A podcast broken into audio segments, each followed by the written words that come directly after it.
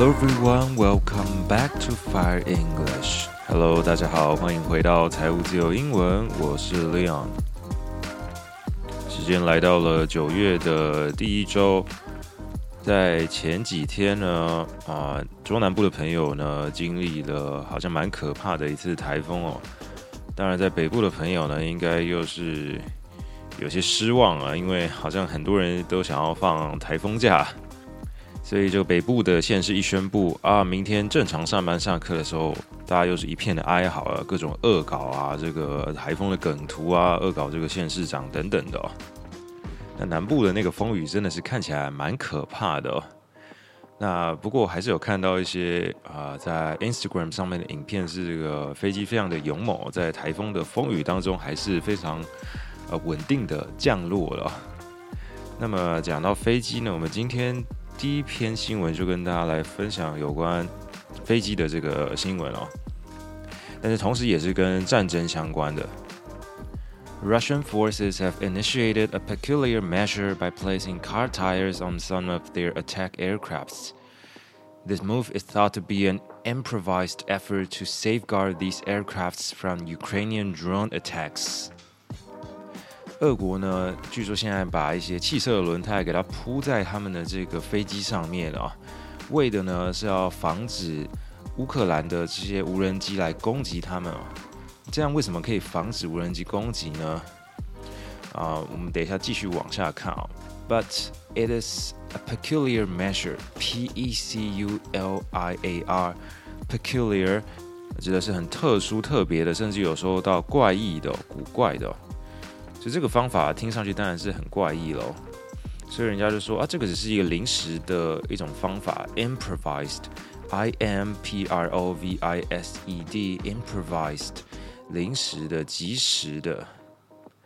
Now satellite images reveal that two Tu-95 strategic bombers at Eagles Air Base in Russia now have car tires placed on their airframes.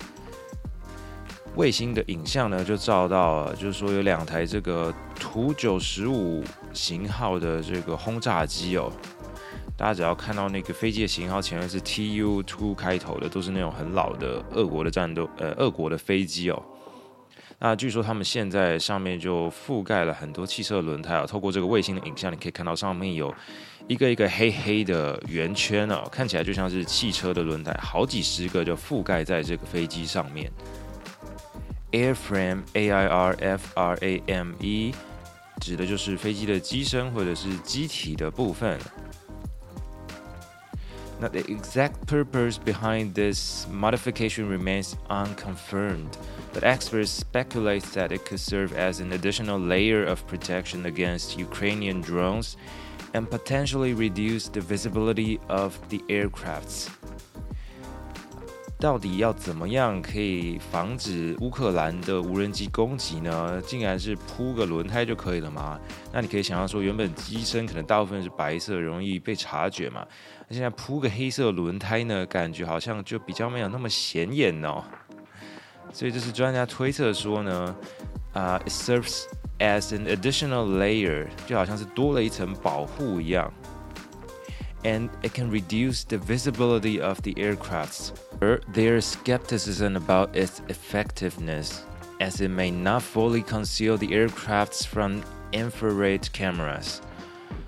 大家就开始怀疑说啊，这样子真的有用吗？你盖几个轮胎就有办法让这个无人机无法侦测到吗？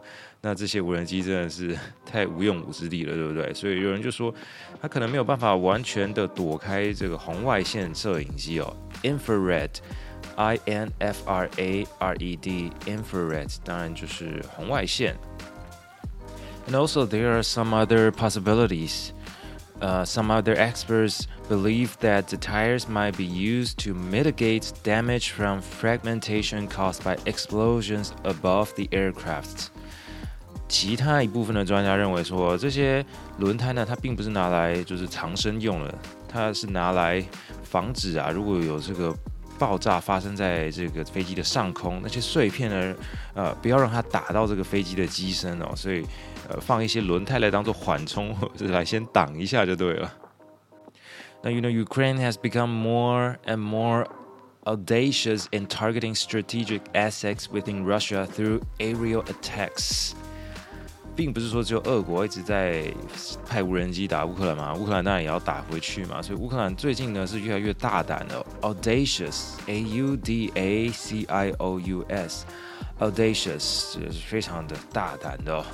他们呃最近透过一些空袭哦来攻击呃俄国的这些资产哦，aerial a e r i a l 指的是空中的哦，所以 aerial attack。就是空中的攻击，空袭哦。Next, Mexico's Supreme Court has thrown out all federal criminal penalties for abortion, ruling that national laws prohibiting the procedure are unconstitutional and violates women's rights. 墨西哥的最高法院最近是裁定说呢，啊，禁止堕胎这件事情是违宪的。 我们刚刚说到 has thrown out 啊、，to throw something out 这个动词片语呢，指的就是否决某个想法，或者是拒绝某一个事情哦。所以他现在呢，把这个 penalties for abortion 否决掉了，就是说以后这件事情呢，它是没有惩罚的。然后原本呢，有一些州的法律呢，它是规定说这件事情啊、是有罪的。也被判定说是 unconstitutional，u n c o n s t i t u t i o n a l，unconstitutional，它是违反宪法的。The decision will require the Federal Public Health Service and all federal health institutions to offer abortion to anyone who requests it。那这个并不是说单单说它没有惩罚这么简单哦， 而是说这个如果通过的话呢，那全部的他们的联邦啊，就是说在墨西哥，他们也是一个一个联邦哦。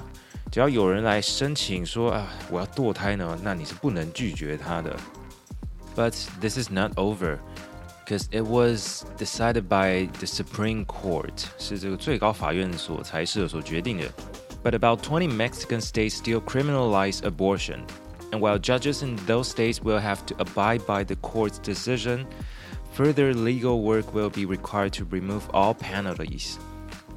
就说这个最高法院虽然说这件事情违宪，也不能不能给他们惩罚，但是还有大概二十个墨西哥的州呢，对于堕胎这件事情还是有惩罚的。Criminalize，C R I M I N A L I Z E，criminalize 代表你对这件事情是有罪的，你认为 abortion 是呃违反的，甚至违反刑法的。所以呢，他们虽然必须还是得要 abide by the court's decision，还是得要尊重这个最高法院哦，abide by 必须得要遵守。但是呢，未来还是必须得要修改他们自己州的法律嘛，才能把这些刑罚都给先移除掉。Now you might wonder why this happened. Actually, the decision built on previous wins for abortion rights in other Latin American countries, including Argentina, which legalized the procedure of abortion. Colombia also did the same in 2022. So, across Latin America, this is like a trend. However, we know that in the United States, things are going backwards. Um, the changes now in Latin America stand in sharp contrast to increasing restrictions on abortion in parts of the United States. 拉丁美洲呢是在放宽有关这个堕胎相关的法律的同时呢，美洲反而是在这方面呢越来越多的限制哦，反而是趋近一个保守的潮流，不像拉丁美洲现在感觉越来越开放。 关于这个美国堕不堕胎的议题呢，我们曾经在某一个单集里面也讲过，呃，着名的 Roe v. Wade 案件的比较懒人包的版本，大家也可以去那个单集收听一下。如果你不知道什么是 Roe v. Wade 的话。Lastly, I'm sure you have heard the country India before, but have you ever heard of a country named Balat，好啦，这个名字呢，我实在是不知道怎么念哦。India 印度呢，想必大家都不陌生哦。呃，有人昵称它为咖喱国嘛。不过大家知道它有另外一个名字叫做婆罗多吗？相信这个名字啊，你可能也是第一次听到。But actually, they are both India。这两个国家都是指印度哦。Now there's a controversy about some dinner invites. The dinner invites issued by the president of Bharat instead of the president of India have fueled a political row and public debate over what the country should be called. 那么现在呢，就有一个争议是在，因为印度最近要举办这个 G20 Summit，啊，G20 的高峰会哦。 那他们的晚餐邀请上面印的不是印度总统，而是这个婆罗多总统哦。那么就引起了一些争议哦，一些 political row，R O W row 就是一些争吵啊、争争议等等的哦。就是说，连这个国家叫什么都要吵，呃，人家爽叫什么就叫什么嘛。啊，通常都不是这个样子啊，在国际政治场上啊，那个不是你想叫什么就可以叫什么的。So why is that? 啊、uh,，The Prime Minister Modi，呃，莫迪，印度的总理莫迪，相信大家都最近常听到这个名字哦。He seems to prefer the name Bharat, um, because he or many other Indian people consider the name India, uh, from the country's colonial past. 就说印度这个名字呢，是以前殖民时期人家留下来的字哦，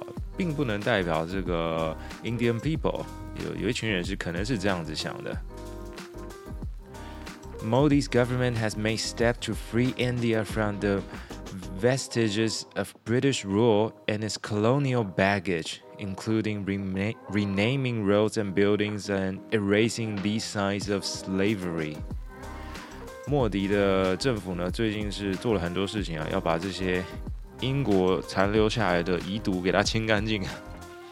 啊，其实也不是遗毒这么夸张啊，不过他用了一个字叫 vestige，v e s t i g e，通常就是一些残存下来的一些残骸啊、剩余的遗留物等等的。然后呢，他们还说了一个字叫 colonial baggage，c o l o n i a l，colonial 当然就是殖民的，baggage 我们都知道是行李嘛。那么这听起来就像是殖民时期的那种沉重的包袱一样，他们想要把它给丢掉，所以他们把一些这个大楼啊、路的名字都给重新命名哦，想要把这种 signs of slavery 这种曾经被当做奴隶的标志给它抹除掉。And actually, uh, the G20 summits already has a lot of controversies even before it is held. A couple of weeks ago, there were several clashes in India, and experts think that this will impact the country's image. So they will not be able to showcase itself as an Asian superpower. 在这个 G20 举办前，他们国家就还有一些动乱冲突哦。那对于这个印度想要啊展现他们是这个亚洲强权给各国看呢，似乎是。 啊，有点影响啊。Some news media even pointed out that India was trying to tear down some slums in order to keep a better image of the country。他们为了这个国家形象，甚至好像还打算拆掉一些贫民窟哦。当然，这个不知道是真的还是假的。But one thing is uh, very much sure, which is the Chinese leader Xi Jinping. He will not be visiting the G20 summit. This time，习近平这一次呢，没有要参加这个 G20 的峰会哦。啊，那大家解读是说，现在中国内部就已经够乱了，他们无暇顾及其他的事物哦。当然，我们不知道这个是真的还是假的。不过，大家对于这个印度这个国家的印象是什么呢？是很多香料的国家吗？还是说？这个一想到印度就想到恒河啊，大家会在里面洗澡啊，或者是什么人的骨灰往里面倒啊，然后路上的食物这干净又卫生，吃了会拉肚子等等的。我讲印度呢，我会也想到一个现象是，a lot of CEOs in some giant companies are from India。很多这个大公司的 CEO 呢，都是印度人哦，或者是印度裔的、英国人、美国人等等的，不知道为什么，所以、还是有一个刻板印象，说印度人好像还挺聪明的哦。他们受过高等教育的人，确实是特别的聪明。举个例子来讲啊，那随便就可以讲出三间你听过的公司，然后它的执行长都是印度人，或者是他是来自印度的血统哦。For example, Sundar Pichai from Alphabet，啊、，Alphabet 也就是 Google 的母公司哦，它的 CEO Sundar Pichai 就是印度人哦，还有 Microsoft CEO Satya Nadella 也是一个印度的光头佬，然后再来，呃，还有 Adobe 的。执行长还是董事长也是 Santanu Naren，他也是印度人哦。还有像是 IBM 的 CEO，还是什么啊、Micron 美光的 CEO，反正世界上你想到的大公司、科技公司这个老呃 CEO 几乎都是印度人哦。那么也跟大家报告一下，就是说，从这个九月开始呢，如果是我们一直有在收听我们节目的听众呢，就会知道说啊，最近呢，我也开始就读这个研究所了。那读的是这个翻译口译相关的这个领域哦。有机会的话呢，之后再跟大家好好聊一下。啊，读这个研究所的心得好了，毕竟现在才刚开学哦。事实上，我目前为止是没有什么心得的。如果大家有兴趣的话呢，啊，我觉得也可以去 follow 一下相关的粉丝专业哦，特别是师大翻译所的 i 呃 Instagram，它上面会分享蛮多有关啊翻译相关的一些议题，还有新闻、一些消息等等。那小编还蛮认真的。不过呢，啊，确实有一些内容，我个人觉得有一些太太过于专业的啊，可能需要真的很有兴趣的，你才会有 才会有那个耐心读下去啊。But anyways, I guess that's all for our program today. If you like the program, don't forget to share it with your friends. I'm Leon. See you next time.